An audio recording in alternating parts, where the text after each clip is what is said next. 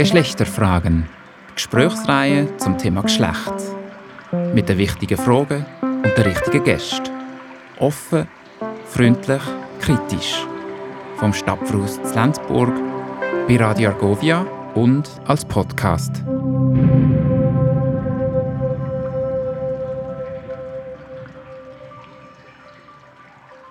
Guten Tag, willkommen hier im Stadtverhaus zu Lenzburg zu diesem Gespräch und zum Podcast in Gesprächsreihe Geschlechterfragen. Einmal im Monat treffen wir uns hier immer am Sonntag im Rahmen der aktuellen Ausstellung Geschlecht um das universale Thema, eben das Geschlecht unter verschiedenen Aspekten und die verschiedenen Perspektiven anzuschauen. Willkommen euch im Publikum, ihr seid recht zahlreich heute.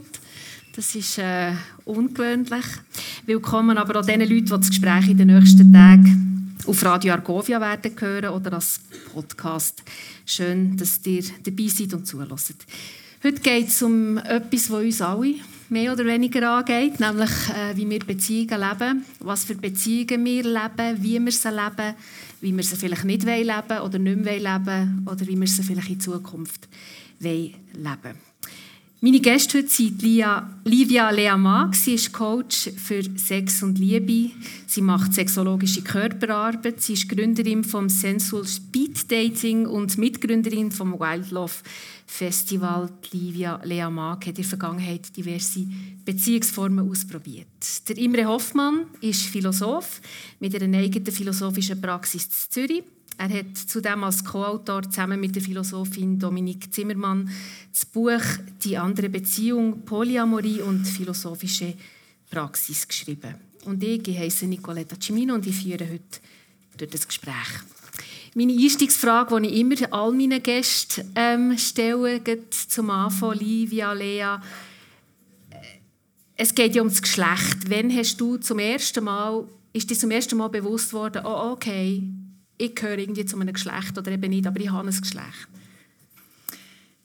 Die eine Situation, die mir einfällt, ist, als ich vielleicht etwa vier, fünf war und mit meinem Nachbarsbub in der Garage äh, die Hose runtergelassen habe.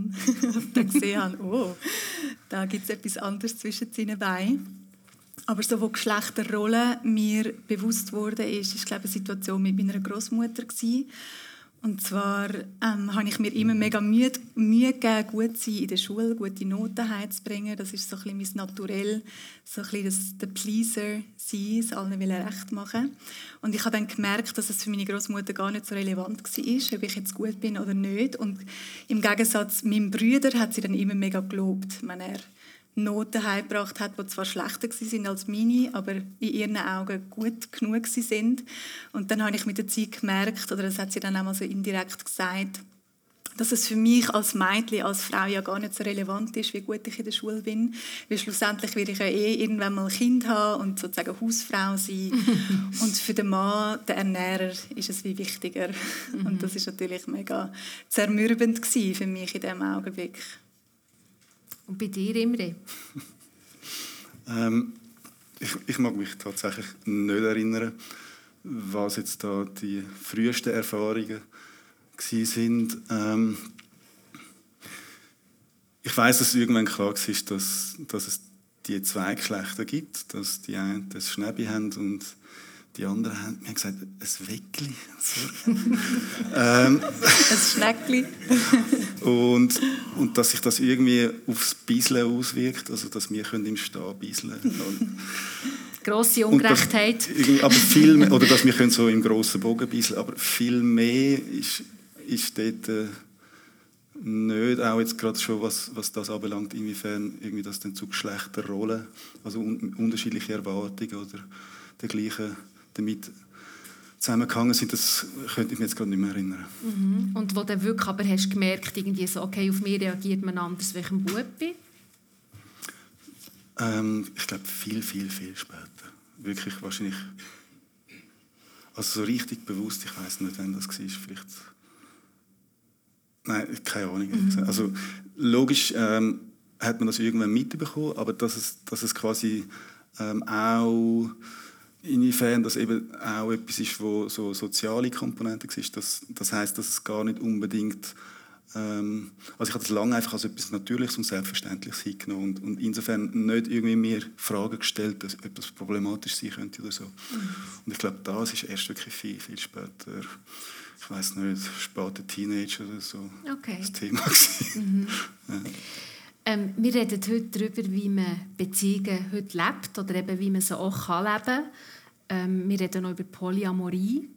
Vielleicht zuerst eine Definitionsfrage für die Leute, die jetzt nicht genau wissen, was, was ist das genau. Wie definiert man Polyamorie? Du schaust mich an. Ja, ich kann. Livia? ähm, also, ich, ich kann es mal probieren. Ähm, ich würde sagen, es ist eine Beziehungsform, wo die Möglichkeit besteht, dass man verschiedene Liebesbeziehungen gleichzeitig kann haben und zwar Liebesbeziehungen, also ich würde es unterscheiden von der offenen Beziehung. Ähm, es geht wirklich darum, dass man miteinander in Liebesbeziehungen kann haben, äh, gehen und und dass das insofern nicht rein sexuelle Beziehungen sind, sondern dass es für mich dort immer auch so eine starke, wie soll ich sagen, ethische Komponente hat. Also, dass es, ähm, die Bibel von der Polyamorie, die hat auf Englisch geheißen, die Ethical Slut, also die moralische Schlampe. Also, dass es eben wirklich auch darum geht, dass man sich auf etwas einlädt, eine gewisse Verbindlichkeit. Ähm, und eine Transparenz auch, oder? Transparenz auch, also mindestens Ehrlichkeit. Transparenz kann Teil der Verhandlung sein. Also ich glaube, was ganz zentral ist, vielleicht kommen wir dort noch an, ist, dass man letztlich, wenn man sich auf diese Art von Beziehung einlädt, dass man vieles miteinander muss aushandeln muss. Und wie es dann genau soll aussehen und, und ähm, wie transparent das es soll sein und all das, das ist dann Teil von der Verhandlung. Und das ist insofern auch etwas, was Polyamorie wahrscheinlich mit ausmacht, dass man nicht einfach von Selbstverständlichkeiten ausgehen kann. Ähm, was mich noch überrascht, wenn mich vor, äh, vorbereitet auf das Gespräch, dass der Begriff relativ neu ist. Der ist in den 1990er Jahren mhm. ähm, ist der entstanden. Poly, das griechische Wort für mehrere, Amor, klar, oder? Äh, eine Liebe. Ähm, aber eigentlich ist ja das so etwas, wo, wo immer wieder ist ausprobiert wurde. Oder wie kann man ähm, Beziehungen eben anders leben als so, wie, wie, wie das irgendwie vorgegeben ist, ist gesellschaftlich. Wann hast du für dich herausgefunden, dass das eigentlich die Art ist, wie du Beziehung leben Also das ist jetzt persönlich bei mir, oder? Also, ähm, bei mir hat es, glaube ich, sehr viel damit zu tun gehabt, mit mit dem Gefühl, mich nicht auf das Ausschließliche einzulassen mit jemandem. Also, dass ich das, ähm, dass vielleicht sowieso schon gewisse Bindungsängste herum sind bei mir und dann das Gefühl zu haben, und jetzt lade ich mich quasi nur auf eine Beziehung ein und alle anderen möglichen Beziehungen sind da damit ausgeschlossen. Das habe ich immer so als ein, ähm, quasi wie eine Art das Gefängnis ähm, erlebt, die Vorstellung. Dass, und ähm, von dem her ist für mich die große Ablehnung gegenüber der exklusiven romantischen Beziehung sehr früh herum und ich also einhergehend mit der Erfahrung, dass ich das Gefühl habe, ja, ähm, es, es gibt einfach, es ist so, dass ich nicht einfach nur eine Person alleine liebe und deswegen, also, oder will ich jemanden lieben, deswegen andere Menschen für mich gar nicht mehr in Frage kommen als ähm, Beziehungspartner oder mhm. jemanden, den ich könnte lieben könnte. Und ist das schwierig gewesen, das dann auch wirklich in Tat umzusetzen? Also weißt, wenn du ja dann das irgendwie, weiß nicht, ob du dann eine Partnerin oder einen Partner hast und dann musst du sagen, hey, für mich stimmt das wie nicht, so das Exklusive. Extrem schwierig. Ja. ja. Also ich, has, ich bin bis jetzt noch, noch nicht wirklich von grünen Zweig gekommen, muss ich sagen. äh, es, ist, also es ist nach wie vor, ähm, wie soll ich sagen, ein, ein Bemühen darum, dass das gelingt, aber es ist halt, ähm, ich glaube, es hat sich in den letzten, nur schon in den letzten 10 oder 15 Jahren hat sich auch extrem viel geändert. Aber wo ich, also auch im öffentlichen Diskurs? Ja, genau. Also es, ist, ähm, es haben sich Parameter und Vorzeichen extrem verschoben. Aber ähm, wo ich für mich selber quasi zu dem Schluss gekommen bin, dass ich irgendwie das anders lebe, bin ich mir sehr alleine vorgekommen. Und es hat dort zumal schon so etwas wie Polystammtisch gegeben. dort bin ich einmal angegangen und dann, danach habe ich gewusst, dort äh, finde ich jetzt nicht irgendwie meine Beziehungspartnerin. Ähm, und das ist, also ist bei mir mit viel Unglück auch verbunden gewesen. Mhm. Also weil, weil ich einfach nicht entsprechende PartnerInnen gefunden habe. Kommen wir mal zu uns Essential Speed Dating. Ja. wir führen auch Durchgang an für Poly-Menschen oder Menschen, die offene Beziehungen ja. Also ich glaube, es hat sich mittlerweile ganz, ganz viel geändert. Also, Wo du vorhin gesagt hast, sie, sie mit Schmerz verbunden waren, hast du ganz leicht genickt. Hast du dich dem wiedererkannt? Ja, also ich glaube, so wie jede Beziehungsform eine gewisse Dosis von Schmerz mit sich bringt, genauso Monogamie finde ich auch. Dort hat es auch Schmerzen, weil es einen Verzicht darstellt. Ist es auch in der Polyamorie schmerzhaft, wenn man spürt, wow, der andere ist sich jetzt gerade mega fest am Verlieben in jemanden und, und das triggert natürlich mega Verlustängste und je nachdem auch Eifersucht. Ja, also das kann ich definitiv auch. Mhm. Und es ist auch mega Chance, um anzuschauen und zu schauen, was hat das Gefühl, was es gerade auslöst, mit mir zu tun, wo kann ich dort selber noch an meiner Selbstliebe, an meinem Selbstwert arbeiten weil schlussendlich die Themen, die man in der Polyamorie hat, die gibt es genauso auch in der Monogamie. Also auch in der Monogamie kann man zwar sagen, du bist meine, ich bin deine, und trotzdem gibt es die Sicherheit ja schlussendlich nicht. Und auch dort, äh, das weiß man ja auch statistisch, gibt es ja ganz viele Menschen, die fremd gehen, also die sozusagen das auch offen leben, aber halt inoffiziell. Ähm, also das Bedürfnis scheint ja da zu sein in den Menschen. Und ja, das ist immer mit auch Auseinandersetzung und Schmerz, finde ich, verbunden.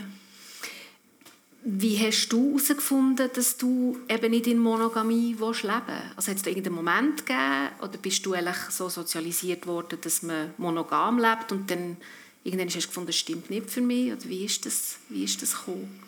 Ja, sozialisiert bin ich schon monogam geworden, obwohl meine Eltern, sie haben offizielle monogame Beziehungen gehabt und trotzdem sind sie beide auch nicht treu gewesen. Sie haben die Untreue unterschiedlich ausgelebt. Mein Vater eher sexuell, meine Mami mit verlieben und das ist dann auch wieder unterschiedlich gewertet worden. Also mein Vater hat gefunden, das ist unfair, dass bei dir jetzt auch noch Liebe dabei ist und kann man sich halt damals nicht so auslesen. Man ist auch unterschiedlich gepolt dort mhm. Also von dem her habe ich dort schon wie gesehen, dass das Modell von der Monogamie ähm, ja nicht über alle Zweifel erhaben ist und das hat dort auch zu sehr viel Schmerz und schlussendlich auch zu einer Trennung und Scheidung geführt. Also dort bin ich wahrscheinlich schon ein bisschen geprägt worden, so durch das ähm, ja, Negativvorbild, könnte man fast schon sagen. Mhm. Ähm, und für mich selber ich bin mit 16 äh, in eine elfjährige Beziehung reingekommen und habe auch schnell gemerkt, so, wow, irgendwie, die Beziehung fühlt sich so stimmig an für mich. Ich könnte mir vorstellen, dich irgendwann mal zu heiraten und ein Kind zu haben, aber ich kann mir nicht vorstellen, dass du der einzige Mann in meinem Leben bist. Für das bin ich einfach viel zu neugierig und habe noch ganz viel mich ausprobieren und dort ist für mich, weil ich Polyamorie nicht kennt habe damals, ist für mich einfach die Lösung gewesen, okay, wir müssen uns trennen, wir geben uns beide Zeit, um uns auszuleben und dann finden wir wieder zusammen. Und das ist natürlich ein schwieriges Konstrukt. Mhm. ähm, die Liebe ist natürlich geblieben, wir sind nachher auch wirklich wieder zusammengekommen, aber ich bin wie nicht wirklich in eine neue, andere Beziehung so reingekommen. Ich habe mich viel sexuell ausgelebt. Ähm, aber es hat wie ja, es hat sich einfach vielleicht auch nicht ergeben, dass ich mich wirklich andersweitig verliebt habe. Oder vielleicht ist, ist bei mir auch wie so ein eine Zurückhaltung da gewesen, aus Angst, dass ich dann schlussendlich doch nur jemand Platz hätte. Mhm. Und dann, ähm, ja, eigentlich erst in meiner jetzigen Beziehung haben wir das wirklich probiert. Zuerst mit einer offenen ähm, Beziehung, wo wir auch ganz klare Grenzen hatten, ähm, von sehr, sehr ähm, zurückhaltend im Sinne von, wir machen, was wir wollen, aber wir erzählen es uns nicht. Und wir sind dort auch, er war am Reisen für ein Jahr und darum war das ein bisschen einfacher gewesen. und trotzdem hat es sich irgendwann nicht mehr stimmig angefühlt, so die, die Unwahrheit, wenn er dann fragt, was hast du gemacht am Wochenende und ich dann nicht die volle Wahrheit kann erzählen Ähm, und irgendwann haben wir dann dort wie so gemerkt, wir wünschen uns beide mehr Ehrlichkeit, mehr Transparenz. Und irgendwann ist dann halt auch passiert, dass es nicht nur auf der sexuellen Ebene geblieben ist, sondern dass Gefühle dazugekommen sind. Und dann war also der, der Scheidepunkt, gewesen, schneiden wir jetzt dort ab und sagen, stopp, das wird gefährlich für uns, für unsere Verbindung, oder lassen wir das zu?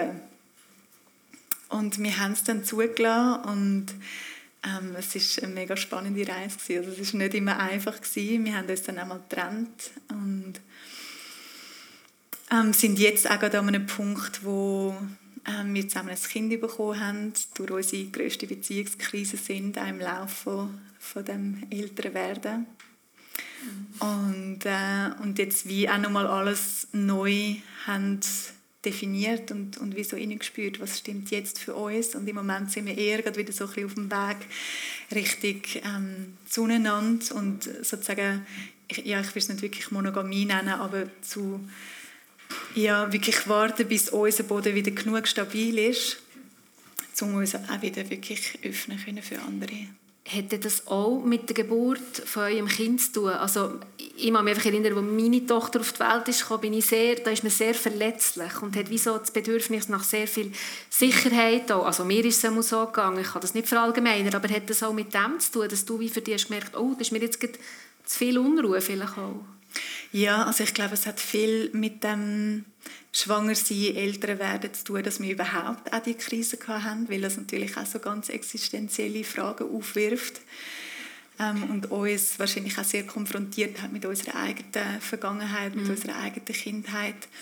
Und ja, absolut, ich, kann dort, ich bin dort mega schutzbedürftig geworden und habe das dann aber einen Moment lang auch gar nicht gehabt. Und das ist für mich aber auch eine mega wertvolle Lektion gewesen, wie wirklich meine eigenen Ressourcen nochmal zu finden, auch in so einer ganz schwierigen Situation.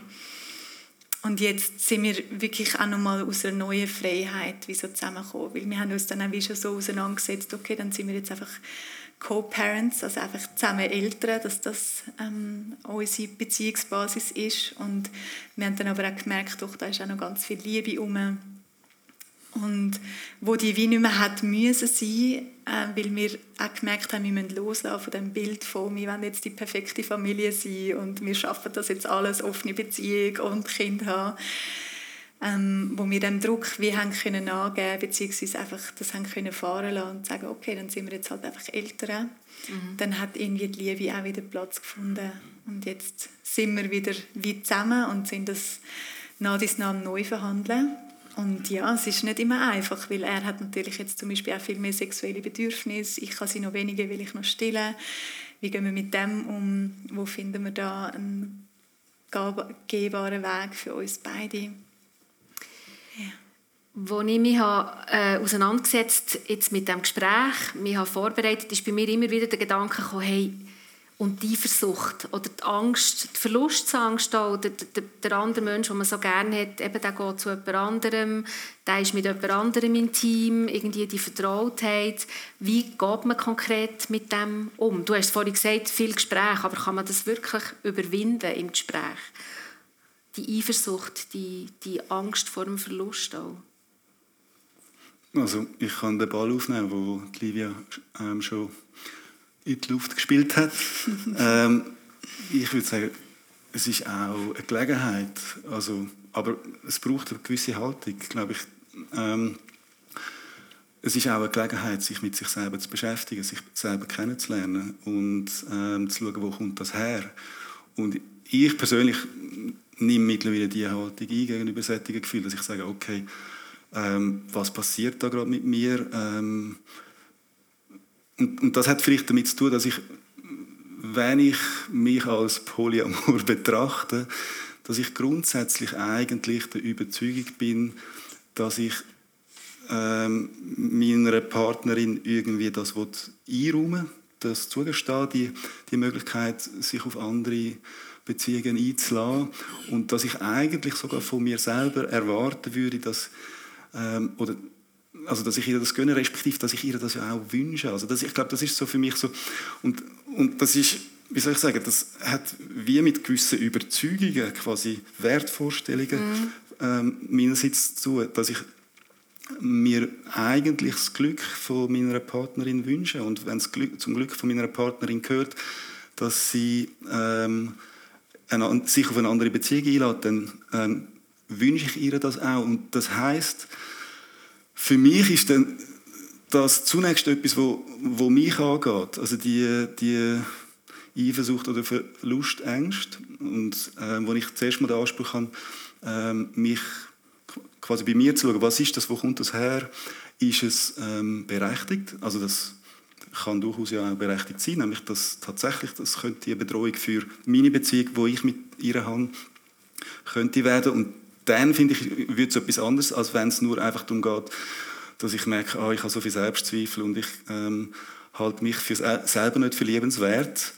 Ähm, und ich finde, quasi genau in diese Auseinandersetzung hineinzugehen, das finde ich, ähm, braucht eine gewisse Bereitschaft, aber ich habe auch das Gefühl, es ist, es ist etwas, wo, wo man sehr viel lernen kann und auch daran wachsen kann und wo, wo ich das Gefühl habe, ähm, es sind eigentlich Prozesse, wo, wo einem gut tun in letzter Konsequenz. Aber ist man wahnsinnig verkopft, oder nicht? Also es tut, wenn es weh tut, ist es nicht so verkopft. Mhm. Aber die Auseinandersetzung mit dem? Nein, ich glaube, es ist sowohl als auch. Also ich glaube, es, ähm, Nein, also ich glaube, was du vielleicht meinst mit verkopft, ist die, die Einstellung, die Haltung, die wo, mhm. wo, wo, ich formuliert habe. Aber ich würde nicht mal dort sagen, dass es so verkopft ist, sondern es hat mehr mit, einer, mit einem bestimmten Beziehungsbild, das ich habe und Wertvorstellungen, die ich habe, ähm, zu tun. Die, die, die sind sicher auch irgendwie aufgrund von Überlegungen zustande gekommen, aber auch aufgrund von Erfahrungen. Und, mhm aber am Schluss äh, habe ich das Gefühl, ist, ist so ein Prozess, wo so, sowohl das Gespüren, sowohl Emotionen, wie auch irgendwie eben ähm, das Abgleichen mit, de, mit den Wertvorstellungen, die ich habe, zusammengeht. Und, und nachher eben auch, vielleicht dann eben auch ein, ein, ins Gespräch gehen und miteinander versuchen, einen Weg zu finden, was, was je nachdem dann auch schief gehen kann. Also, ja. die, die, also es ist immer offen der Prozess ist immer offen. Es ist eigentlich auch immer das Schaffen dran, oder? Ja, genau. Mhm. Und ich finde es mega wichtig, auch auf seine eigenen Ressourcen zu schauen. Also manchmal hat man einfach die Kraft nicht, um in diesen Prozess einzutauchen, weil einfach gerade sonst das Leben mhm. extrem fordernd ist. Und dort einmal sich können eingestehen also auch wenn das mein Ideal ist und ich meinem Partner und mir das wünsche, die Toleranz, die Offenheit, die Liebe füreinander, ähm, dass man auch mal kann sagen hey, und jetzt kann ich im Fall gerade einfach nicht und ich wünsche mir, dass du jetzt mir den Raum gibst, um jetzt einfach mal den Gauguin ein bisschen zuzumachen und ja, dass ich irgendwie einfach die Verschnaufpause habe. Und gleichzeitig glaube ich auch, ist es ein bisschen Muskel, den man trainieren kann. Mhm. Also wenn man nicht gerade am Anfang an, das ist wie, wenn man ins Fitnessstudio geht, dann fängt man auch nicht bei den 150 Kilo Handeln an, sondern wenn man in das Ganze einsteigt, wenn man spürt, dass man das Bedürfnis hat und offensichtlich haben das ja viel, also gemäß Studien sind es irgendwie über 50 Prozent der Männer, wie auch praktisch gleich viele Frauen, die sich offene Beziehungen oder eben vielleicht sogar auch Polyamorie könnten vorstellen dass man, das, dass man dort nicht gerade sich überlupft in so einer Partnerschaft, sondern wirklich auch einfach mal ganz langsam und, und so möglichst äh, ja, kleinen Schritten in das Innentastet, damit der Muskel auch wachsen kann und man sich nicht gerade überlupft und ähm, das Gefühl hat, scheiße, ich kann das einfach nicht. Mhm. Ja, also dass man... Hast du das Gefühl, dass ähm, wenn eine Frau sagt, sie will Polyamor leben, dass die, anders, die Gesellschaft anders reagiert als bei einem Mann? Ja, ich glaube, dass die Gesellschaft schon immer noch ein Bild hat von, vom Mann, wo so der Trieb hat nach, ich mag mich nicht an eine Frau, an eine Partnerin binden, ich muss jetzt mich ausleben und meinen Hengst sozusagen ähm, noch andere Stuten begatten lassen. Und ja, Studien zeigen einfach, dass das anscheinend äh, nicht der Fall ist, also dass, dass Frauen genauso Bedürfnisse haben. Und ja, das habe ich auch in meiner Beziehung immer wieder mal gespürt, so ein bisschen unterschwellig, das Slut-Shaming. Ähm, weil auch als Frau ist es natürlich auch einfacher.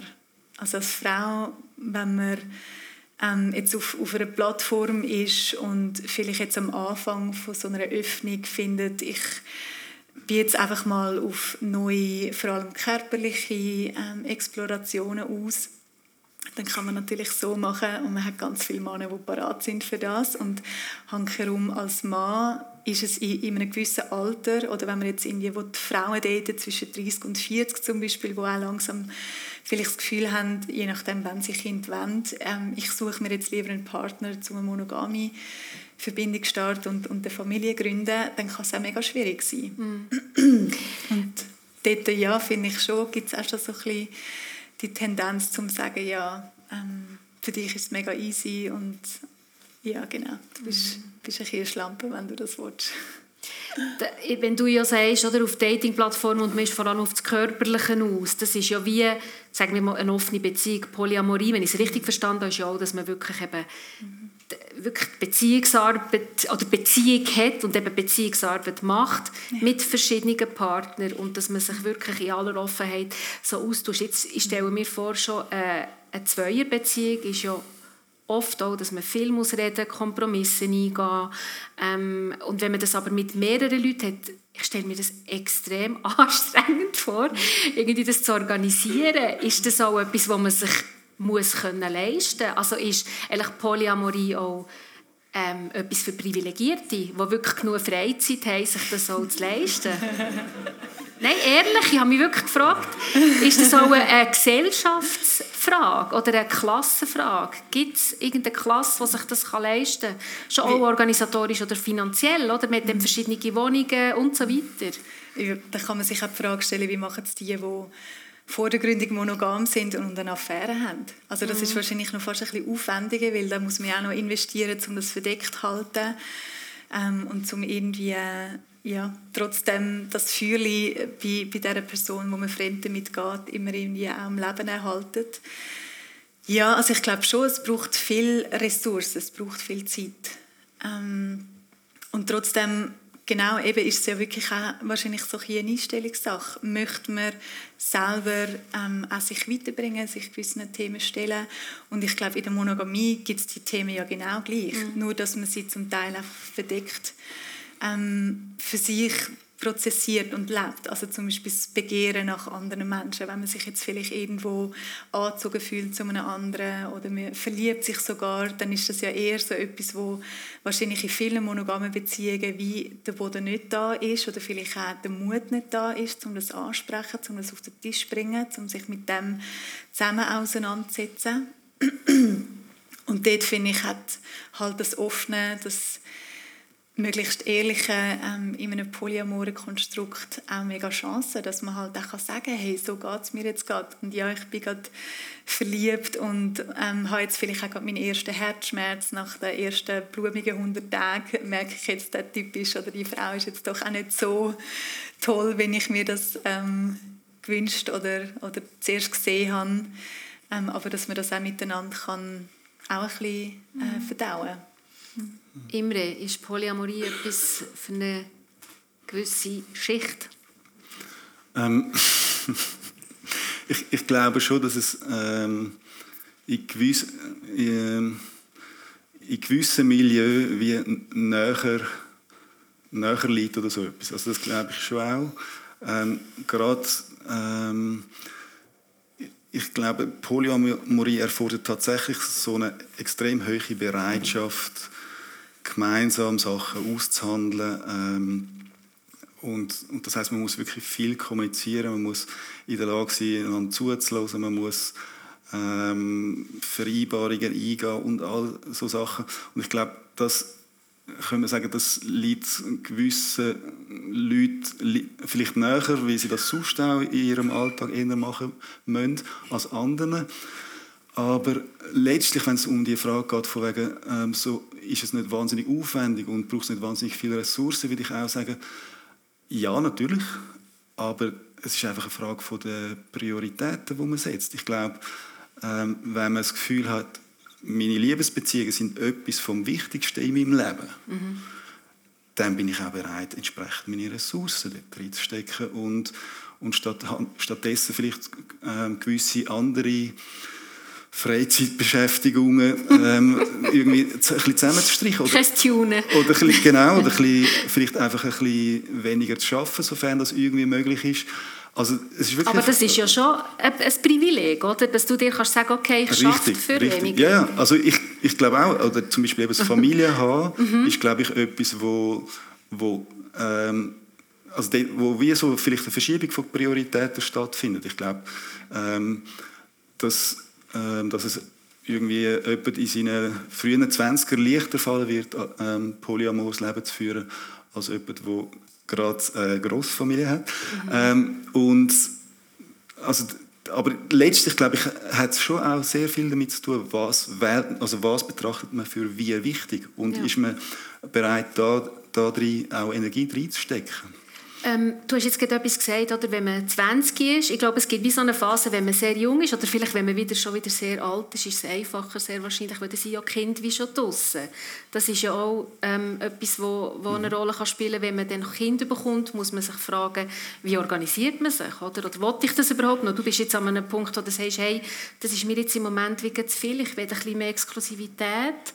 Ähm, und ein anderer Punkt, wo mir auch noch in den Sinn kam, ist, die Gesellschaft ist eigentlich nicht so aufgebaut, also wie soll ich sagen, Sozialversicherungen zum Beispiel oder Pensionskasse oder Lebensversicherungen, da kannst ja du nicht, ähm, da musst du die wie, oder Erb, Erbrecht, oder? Also es sind so ganz konkrete Sachen in der Gesellschaft, die dafür eigentlich sorgen, dass das sehr schwierig ist, mehrere Leute in Betracht zu ziehen, für zum Beispiel Lebensversicherung, wenn mir etwas passiert, ähm, meine zwei Partner sind gleichberechtigt. Das ist ja alles nicht möglich. Wie macht man das? Ja, ich bin jetzt persönlich noch nie an so einem Punkt gewesen, wo das wirklich zur Debatte gestanden wäre. Und ich glaube, wahrscheinlich ist in den meisten Beziehungen ja das Emotionale noch ein bisschen entscheidender. Also ja, und vielleicht gibt es auch oft wie so eine natürliche Gewichtung, dass man vielleicht eben sich entscheidet, ich habe nur mit einem Partner Kind beispielsweise. Ja. Und dann ist natürlich das Thema Erbe und Sicherheit dort viel gewichtiger als jetzt in einer anderen Beziehung. Aber wenn keine Kinder um sind und man möchte wirklich äh, eine gleichgestellte Beziehung haben zu mehreren Menschen, ähm, ja, dann kann das sicher ein Thema sein, wo ich ehrlich gesagt jetzt auch nicht eine Antwort darauf habe, wie man das bewerkstelligen könnte. Mhm. Also meine Antwort wäre einfach, wir müssen die entsprechenden Gesetze ändern. Also äh, ich glaube, in Deutschland ist gerade momentan hat die FDP entsprechende Denkanstöße irgendwie ähm, verlautbaren lassen. Also ich glaube, dort haben wir einfach Bedarf, irgendwie, dass, dass sich da noch recht viel ändert, dass dahingehend, dass so Sachen auch rechtlich ähm, erleichtert, ähm, ermöglicht werden und, und bis zu einem gewissen Grad auch ähm, wie soll ich sagen, anerkannt werden, also dass, sie, dass, man, dass das wie eine Art auch geschützt wird. Oder, oder, ja, also dort besteht definitiv noch Bedarf. Mhm. Also schon nur für Konkubinatspaar, oder? Genau. Ähm, gibt es noch viele. Ja. Welche Länder sind denn besonders weit in Sachen Neubeziehungsformen? USA? Ich weiß es ehrlich gesagt gar nicht. Ich, ich könnte mir vorstellen, die nordischen Länder, aber ja. das ist jetzt einfach so ein Guess. Ja. Ich weiß es nicht. Ähm, wenn wir fragen, vielleicht hat es schon Fragen aus dem Publikum. Ich weiß nicht, ich glaube, wir haben Funkmikrofone, die umgereicht werden. Ja, bitte. Davor hat es schon jemand, der, eine Frage stellen ja, äh, Frau Cimino, mein Eindruck ist, Sie haben das von Anfang an sehr auf Polyamorie, äh, das Gespräch irgendwie fokussiert, was ich sehr schade finde, weil die Frage da vorne äh, ist sehr viel offener.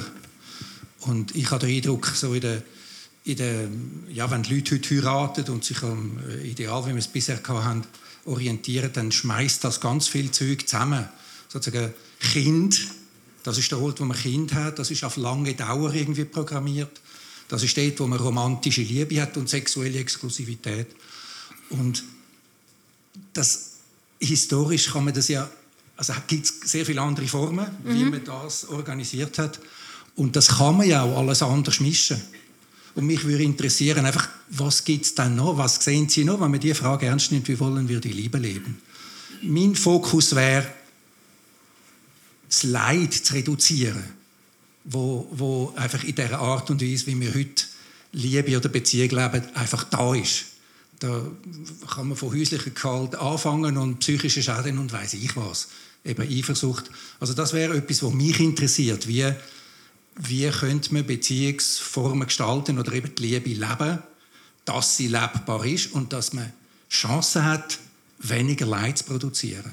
Mhm. Ist das verständlich? Ja, da, danke für den Input. Ähm, das wäre auch noch etwas gewesen, was ich effektiv nicht ansprechen wollte. Ähm, nämlich das Gegenteil von Polyamorie, dass man sich ganz bewusst, das ist so meine Vorstellung, dass man sich ganz bewusst auf einen Mensch einlädt und dann wie, das gibt ja auch eine Freiheit, oder? Wenn du, am Anfang ist zweimal, hast du gesagt, verzichten, ich will wie nicht verzichten und ich glaube, du hast das Wort auch mal gebracht, weißt du, wo du hast gesagt, mm. wie du bist draufgekommen, ja. hey, ähm, Bindungsangst und eigentlich das Gegenteil, was ja eigentlich auch noch Mut braucht, ist, dass man sich eben wirklich exklusiv auf einen Menschen einlädt und mit allem, was das mit sich bringt. Also und wir haben ja alle irgendwie, ähm, wie soll ich sagen, Seiten, die wo, wo, wo schwierig sind füreinander zu ertragen, wo man dann vielleicht gerne aus dem Weg gehen oder wieder einfacher Weg und besteht nicht auch eine riesige Freiheit eigentlich drin. Die Freiheit ist ja etwas, was du hast gebracht.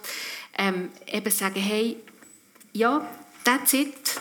Wir, wir zwei gehen jetzt diesen Weg und da ist ein riesen, ein riesen Feld an Intimität möglich und Intimität ist manchmal auch brutal. Es ist nicht immer äh, eben romantisch, aber da gehen wir jetzt ganz fest in die Tiefe. Ist das nie etwas gewesen, was ihr euch vorstellen können? Also ich habe das gelebt, jahrelang auch. Ich bin eigentlich, würde ich sagen, der, der grösste Teil von meiner Liebesbeziehungen in dem Sinn in dieser Monogamie gewesen, ähm, als jetzt in der offenen oder polyamoren Beziehung.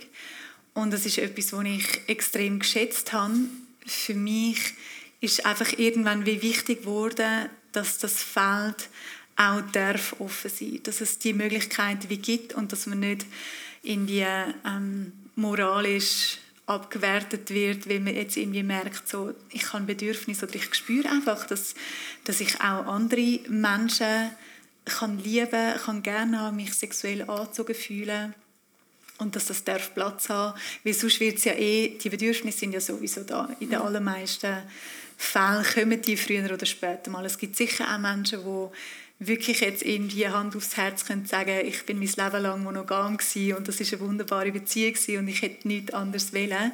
Aber ich glaube, es ist schon auch ein bisschen Natur vom Menschen, dass wir früher oder später auch uns wieder angezogen fühlen von Neuem und eben, wenn man sich dann auch wirklich mit dem auseinandersetzt, dann kann es extrem wertvoll sein, weil man überall wieder einen neuen Spiegel vorgehalten bekommt, wo man reinschauen kann, was natürlich auch anstrengend sein kann. Was ich noch spannend habe gefunden jetzt beim, beim Einwand ist auch der Schmerz lindern, ich glaube, der Schmerz verkleinern, hat er glaube ich gesagt, oder?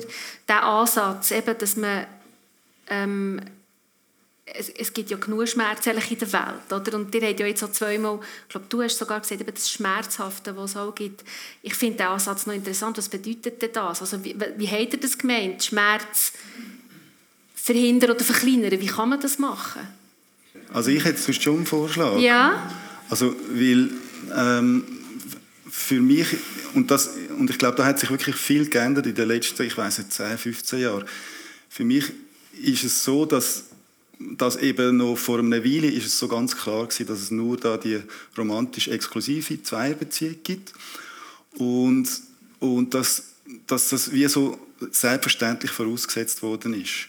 Und was sich glaube jetzt geändert hat und was irgendwie vielleicht ist der Anlass heute auch so ein, ein Abbild von dem, dass, dass die Selbstverständlichkeiten so ein bisschen abhanden gekommen sind. Das heißt, ähm, der, der Punkt ist der, dass wir heute glaube ich, wenn wir uns auf eine Beziehung einladen, nicht mehr einfach, also es kommt darauf an, gewisse Leute vielleicht schon noch, aber dass wir nicht mehr einfach davon ausgehen dass alles klar ist, auf was man sich überhaupt einlädt. Und ich glaube, das ist meines Erachtens ähm, der Schlüssel, dass man wirklich relativ früh eigentlich in das Gespräch geht, wo man miteinander ähm, sich verständigt darüber, was wollen wir eigentlich miteinander, voneinander und ähm, finden wir uns dort. Und, und, und ich glaube, das ist, also da gehört dann letztlich eben auch, meines Erachtens, oder kann es dazugehören, dass man irgendwann zum Schluss kommt, hey, wir wollen eigentlich ähm, eine exklusive Beziehung haben, eine exklusive Zweierbeziehung haben, aber das ist nicht mehr sozusagen ein Automatismus, wo man einfach aufgrund von einem sozialen Programm irgendwie reinrutscht und dann ist man dort und ist verheiratet und hat Kinder, obwohl man tot unglücklich ist, ähm, sondern ähm, man hat sich miteinander darüber verständigt und ähm, ist einvernehmlich dort angekommen.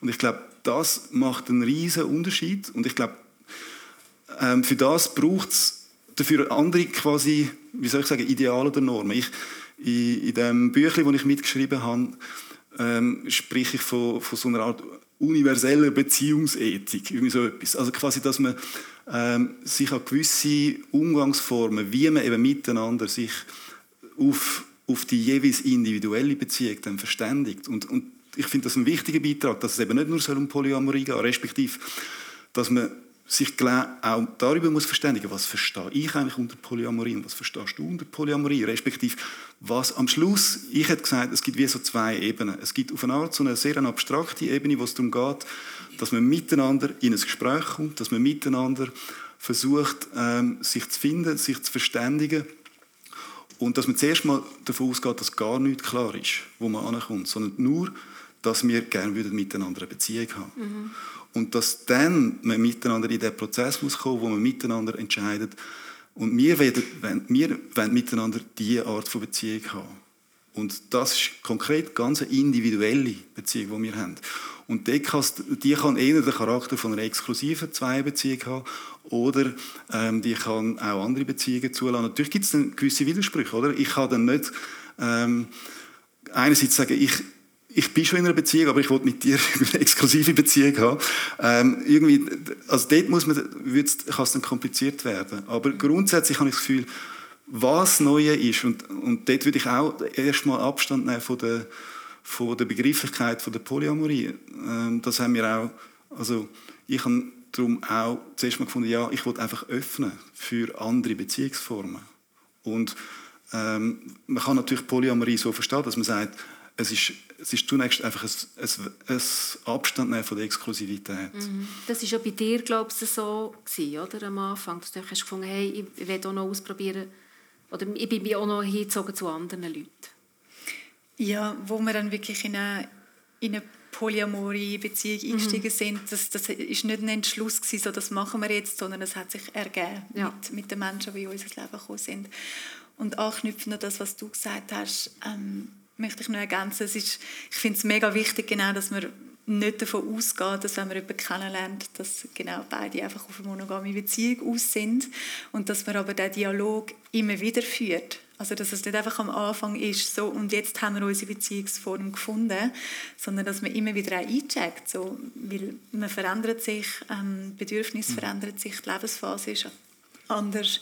Was stimmt jetzt für uns? Und auch, dass es, vielleicht hat das auch noch mal etwas mit dem Leiden vermindern zu tun, dass man vielleicht auch nicht, das ist natürlich dann auch schon ein hohe, die hohe Kunst, dass man nicht immer muss den absoluten Konsensus finden im Sinn von ähm, ich möchte Offenheit und du willst sie nicht. Und, und jetzt müssen wir da irgendwie einen, einen Kompromiss finden, wo sich dann aber für beide nicht stimmig anfühlt, sondern dass man vielleicht sogar auch dort kann und sagen, du brauchst sie gerade, ich brauche sie nicht und vielleicht können wir uns sogar die Freiheit geben, um das wirklich so zu machen, dass du jetzt einfach gerade die Offenheit darfst leben und ich muss sie nicht leben. Das ist natürlich dann wirklich anspruchsvoll, dass man dann nicht das Gefühl hat, so, ja, du nimmst dir jetzt etwas und ich mhm. verzichte oder so. Aber wenn das wirklich so aus dem Bedürfnis heraus ist und ja, man die, die Ängste auch ein bisschen anschauen und ein Stück weit auch überwinden, dann kann das natürlich auch ein gehbarer Weg sein. Und ich möchte mal etwas sagen zum Thema ähm, Schmerz vermindern. Ich weiß gar nicht, ob das so erstrebenswert ist, weil ich glaube, Schmerz ist ja auch immer ein, ein Indiz dafür, dass irgendetwas noch nicht ähm, im, im Runde ist, also noch nicht wo, wo möchte angeschaut werden? Also irgendein Schattenaspekt von uns, der sich meldet und sagt, hey, hallo, ich. Ich möchte jetzt auch noch gefühlt werden. Und von dem her ist das, glaube ich, auch mega fest ähm, ein Prozess, wo jeder mit sich selber auch muss machen wo es gar nicht so fest auf Beziehungsform glaub, drauf ankommt, sondern mehr einfach bin ich gewillt, auch an meiner Beziehung zu mir selber zu arbeiten und die Sachen anzuschauen. Ja, ich werde Mikrofon hinterher geben. Dort hinten hat jemand die Hand aufgestreckt. Ähm, es geht doch mehr so ein bisschen darum, das Zusammenleben. Es ist ja immer Sicherheit und Freiheit. Und wieso haben wir Freiheit? Weil wir eine gewisse Sicherheit haben. Sprich, einen Konsens. Und das kann im Zweiergefüge, Dreiergefüge sein, aber auch in einer Gesellschaft. Und ich denke, dort sind wir an dem Punkt jetzt, dass es eben nicht mehr einfach verständlich ist, dass die Regeln von allen gleich wahrgenommen und anerkannt sind, sondern dass wir die neu verhandeln können. Und das ist eine mega tolle Chance und die kann man nehmen, egal ob man dem Polyamorie oder wie auch immer sagt. Das ist wirklich so ein, ein neues Aushandeln von Regeln, die dann Muster werden und anerkannte Werte. Wie wenn man an der Kasse nicht drängeln Das steht nie, dass man nicht drängeln sondern man weiß es dann irgendwann. Mhm. Und das kann man neu aushandeln jetzt. Man muss auch. Also, ähm, eben, ich glaube, ich würde dem völlig beipflichten. Ich glaube auch, dass also ich glaube, das hat letztlich auch mit, mit dem historischen Prozess von der Individualisierung zu tun, dass wir alle irgendwie uns heute als einzigartige Persönlichkeiten erleben und dementsprechend auch unsere Beziehungen bis zu einem gewissen Grad etwas ganz einzig, also etwas Einzigartiges ähm, in Anspruch nehmen. Ich glaube aber gleichzeitig, dass das eben nur geht, wenn man sich auf einer anderen Ebene eben an gewisse gemeinsame Standards halten, nämlich wie man die Beziehung aushandelt. Dort müssen wir uns quasi an die gleichen Regeln halten. Oder? Das, eben, das sind dann die Regeln von, ähm, dass, dass man einen Konsens sucht, dass man den anderen ernst nimmt, ähm, dass man versucht, ähm, sind, sich quasi als gleichberechtigte ernst nehmen, dass man Verantwortung für den anderen übernimmt und so weiter und so fort. Und, und dass man wirklich auch eben ständig im Gespräch bleibt, um, um die Vereinbarung ab und zu vielleicht auch wieder anzupassen und ähm, ähm, zu überprüfen, ob sie, noch, ob sie noch stimmig ist, dass sie nicht auf einmal eben unnötigen Schmerz auslöst. Irgendwie so. Ja. Ich habe aber das Gefühl, die neue Realität, die du jetzt vorher beschrieben hast, die ist noch nicht so wirklich angekommen. Also so ähm, auf dem Dating-Markt zum Beispiel, also anscheinend ist fast die Hälfte der Leute, die auf Tinder sind, sind in einer Beziehung. Und ich glaube, die sind nicht unbedingt in einer offenen oder polyamoren. Beziehung, mhm. sondern ich glaube, da steckt auch noch viel Scham irgendwie dahinter oder so das Gefühl von, ah, eigentlich müsste ich doch in, den, in das Korsett reinpassen von Monogamie, ähm, aber gleichzeitig ja, merke ich, dass das irgendwie nicht geht und trotzdem ist der Mut auch noch nicht wirklich da, dazu zu stehen und das offen anzusprechen. Sonst würde das ja anders aussehen. Also ich glaube, viele Menschen, die, die am Daten sind als Single, haben da haufenweise Enttäuschungen. Wir sind immer wieder an, an Menschen herangeraten, wo sie plötzlich merken, oh, ähm, also das ist, nicht, das ist nicht ein anderer Single, sondern da, da steckt noch eine Beziehung dahinter, wo, wo versucht wird, äh, zu vertusch, also vertuscht zu werden, zum Beispiel. Mhm. Ja, da vorne noch. Wir haben jetzt von Leid und von Schmerz gehört. Mich würde das Glück interessieren. Also, wo habt ihr mehr Glück erlebt? In monogamen Beziehungen, wo Sie gelebt haben, oder in Polyamoren? Ich glaube, das Glück ist ja extrem auch von, vom eigenen Zustand und, und eben dieser eigenen Beziehung abhängig. Also ich finde, das kann man ja nicht nur an einem anderen Mensch und, und so einer Verbindung aufhängen. Ähm, ich würde sagen, dass ich in beiden Konstrukten schon sehr viel Glück und auch Schmerz erleben Und eben, wenn man den Schmerz nicht unbedingt als negativ sieht und, und das Glück als positiv und dann immer versucht, richtig Glück zu ziehen, ähm, was ja dann wahrscheinlich unvermeidlich auch wieder Schmerz bringt, wenn man das wie so kann annehmen, beides. Und, und einfach weiß, dass man da immer wieder mal in dieser Polarität hin und her ähm, sich bewegt, dann glaube ich, ähm, ist die Beziehungsform wahrscheinlich eher sekundär.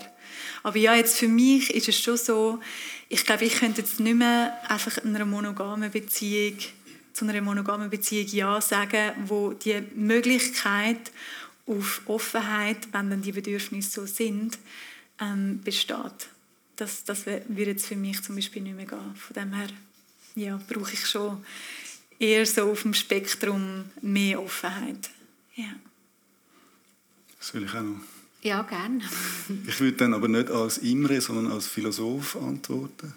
Ähm, und zwar, ich kann mir vorstellen, dass ähm, die romantische, exklusive Beziehung in ihrer Reinform, so in dem platonischen Bild von diesen zwei ganz ähm, spezifischen Kugelhälften, wo, wo genau einmalig zusammenpassen und dann so eine komplette Einheit bildet, dass das als Versprechen ein größeres Glück bergen tut. Aber ich halte das einfach für unrealistisch. Und ich glaube, wenn, wenn man, wenn man ein, ein Konzept entwickelt, das ein bisschen näher an der Realität ist, dann könnte ich mir vorstellen, dass, ähm, dass Polyamorie für mich dann doch wieder mehr ähm, ein, ein, ein anderes Glück verspricht. Vielleicht weniger das Glück von dem Aufgehen in, dieser Einheit, oder? so eine Art Verschmelzungsfantasie, die natürlich wirklich ein grossartiges Versprechen ist, aber gleichzeitig auch irgendwas sehr problematisch und schon fast pathologisch.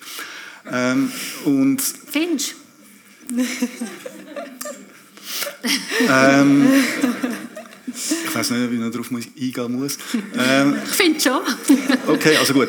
Ähm, also ich, ich glaube, so die, die Vorstellung von, von dieser Ich-Transgression, die mit dem einhergeht, mit dem romantischen Bild. Das die, musst du, glaube ich, schnell erläutern. Also, dass ich quasi wie so ich gehe auf in etwas Größerem und verschmilzt quasi, also mein eigenes Ego oder Selbst löst sich quasi dort drin auf und, und das ist auch quasi eine grosse, grosse so eine Entlastung, eine Art, oder? Aber das ist sehr plakativ, oder? Weil quasi Polyamorie wird dargestellt als sehr differenziert und so und, und das andere hast du jetzt dargestellt, dass die Verschmelzungsfantasie und mhm. die zwei Halbkugeln, die perfekt aufeinander passen. Aber man kann ja auch sagen, hey, ähm, es ist vielleicht nicht perfekt, es sind nicht zwei perfekte okay. Halbkugeln, ja, aber wir bekennen uns im Gesamten zueinander mit all unseren mhm. Sachen, die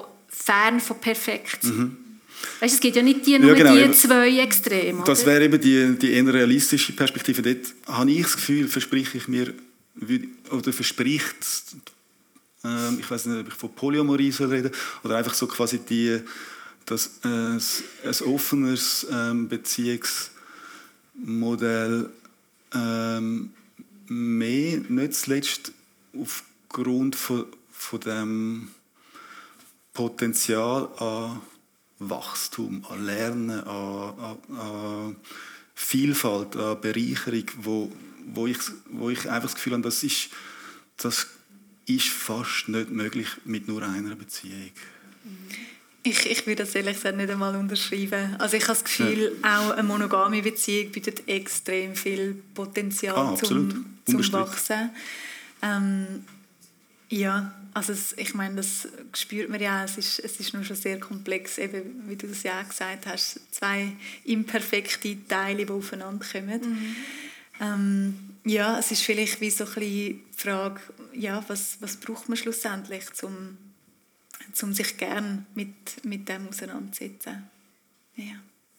Wir haben jetzt doch auch vor allem noch über ähm, so heteronormative Zweier gespannt, wo man davon ausgeht oder wo man davon aus weiterspinnt, geredet. Mich würde jetzt noch wundern, was ihr für Chancen seht von nicht monogamen Lebensformen für Queer People, für Freundschaften neu denken. Wo haben wir vielleicht auch Romantik in mhm. Freundschaften Platz? Warum ist Sexualität so klar aus Freundschaft rausgenommen und ist Freundschaft nicht auch Liebe? Also ich habe das Gefühl, dort gäbe es auch noch spannende Sachen, um darüber nachzudenken. Also ich finde, du hast die Antwort schon gegeben. also, also Polyamorie kommt aus einem queer-lesbischen Milieu und, und ich finde auch, also die ganzen klaren Grenzziehungen, die, die werden schwammig und, und man kann, also ich, ich habe jetzt einfach das Wort an mich genommen, aber ich finde tatsächlich, ähm, es ist nicht mehr klar, ist, ähm, in welchem Verhältnis stehen, stehen Liebe und Sex zueinander. Ähm, ist, ähm, hat nicht Sex in einer Freundschaft Platz und so weiter. All diese Fragen sind ähm, meines Erachtens in dem, öffnet sich meines Erachtens in dem Moment und werden verhandelbar. Also das ist mindestens meine Auffassung. Es wird, es wird wahnsinnig komplex, aber ich finde es auch wahnsinnig spannend. Ja, und auch in einer Monogamie sozusagen kann man ja das auch verhandeln, oder? Wo sind da meine Grenzen? So eben, ähm, wie tief darf in dem Sinne Freundschaft gehen, für dass es immer noch so der treue Aspekt, wo einem ja wahrscheinlich wichtig ist in einer Monogamie, erfüllt. Und ähm, man kann ja das Wort Beziehung auch mit Verbindung zum Beispiel austauschen, dass man einfach verschiedene Verbindungen lebt und die können ganz unterschiedlich aussehen. Also ich glaube auch, es ist extrem befreiend, wenn man sich wie so kann lösen von diesen Mustern von Mensch mit Penis und Mensch mit Vulva und das ist so das Nonplusultra. Ja. Ich habe mich auch mit der Polyamorie befasst, bei einem in Zürich. Äh, so ein Treffen. Das erste Mal hat der Kollege gesagt, du, geh mal hin, schau das mal an. Äh, du wirst sehen mit der Zeit, dass sich die Leute, äh, dass das passiert, dass sie die einen Probleme mit den anderen vertauschen. Und das wird auch in die Richtung gehen. Jetzt, wenn man Polyamor lebt, wenn ich jetzt sagen wir drei äh, so Partnerinnen hat, die leben vielleicht allein, hat drei Partnerinnen, dann muss ich davon ausgehen, dass mindestens zwei davon auch andere Aussenbeziehungen haben und die selber haben auch wieder andere Aussenbeziehungen. Und kann man mit dem umgehen oder nicht? Wenn man mit jemandem zusammenlebt und äh, der sagt sie, ja du, äh, heute Nacht gehe ich dann zum zum Hugo und so, oder? Und ich komme dann vielleicht übermorgen wieder heim. Dann ist die Frage, ob man die Größe hat, um zu sagen, wenn es für dich stimmt, ist das gut, oder? Und äh, es ist wahrscheinlich aber so, dass man im Leben so und so viel Schmerz muss erlebt haben, um so eigenständig zu sein, dass man kann sagen äh, ich lade dir die Freiheit, wenn du zum Beispiel einen Partner willst, ab und zu, der körperlich sehr leidenschaftlich mit dir umgeht, und du den Wunsch hast und du hast den Wunsch immer wieder, dann lohne ich den gehen. Der lebt das mal aus. Vielleicht äh, ist das gut für dich und vielleicht auch nicht. Aber es braucht eine gewisse Größe und es braucht ein gewisses Alter wahrscheinlich, damit man die Freiheit hat, dem anderen die Freiheit zu lassen.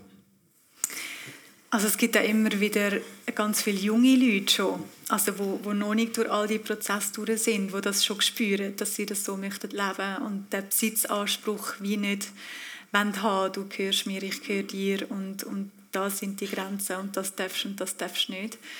Ähm, und ich glaube, ja, die Kapazität oder die Ressourcen von ich möchte das und ich das aber auch dir zugestehen, dass du das kannst. Ich glaube, das ist ein riesiges Thema, weil das ist ja genau das Thema vom Fremdgehen, oder? In vielen monogamen Beziehungen, wo man wie spürt, ich kann das Bedürfnis, vielleicht hättest du sogar auch, aber ich, ich habe das Gefühl, ich schaffe das nicht. Also wieso ich, ich nehme mir das für mich, ähm, indem ich eben fremd gehe, aber ich, ich halte den Gedanken nicht aus, dass du das auch könntest leben ähm, weil das ja eben sich, das ist ein, ein riesiges Konfrontieren natürlich mit, mit all diesen Themen. Ähm, und ich glaube, darum wird das ja auch noch so oft praktiziert, das Fremdgehen. Und was glaube auch mega schön ist zu entdecken, ist, dass es dann eben nicht nur ein Überwinden ist und es den Mut haben, den anderen gehen zu lassen und, und so eine Erfahrung zu machen, sondern auch zu spüren, wie er heimkommt. Nämlich total aufgeladen, freudig und dass das ja auch wieder in die eigene oder in die gemeinsame Beziehung darf mit reinkommen und dass auch ja, extrem schön kann sein also das einfach so, es ist nicht nur der Schmerz, dann es, es kann wirklich auch belebend sein, mhm. inspirierend. Mhm. Ähm, ja, und auch so zu merken, hey, ähm, es, es, kostet mich etwas, den Menschen gehen zu lassen, aber es gibt auch sozusagen ein Payback für das. Danke, Livia Lea. Danke, Imre, für das offene Gespräch. Danke Ihnen. Äh, mir ist bewusst, dass wir noch lange nicht alle Themen haben können ansprechen in dieser Stunde. Es gibt ganz viele Aspekte, wo man auch hat können darüber reden Vielen Dank für das Interesse.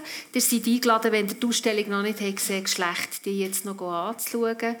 Ähm, genau, in einem Monat ist das nächste Gespräch hier im Stadtverhaus und da geht es um Frauen, Gender in der Wirtschaftswelt. Vielen Dank und noch einen schönen Sonntag.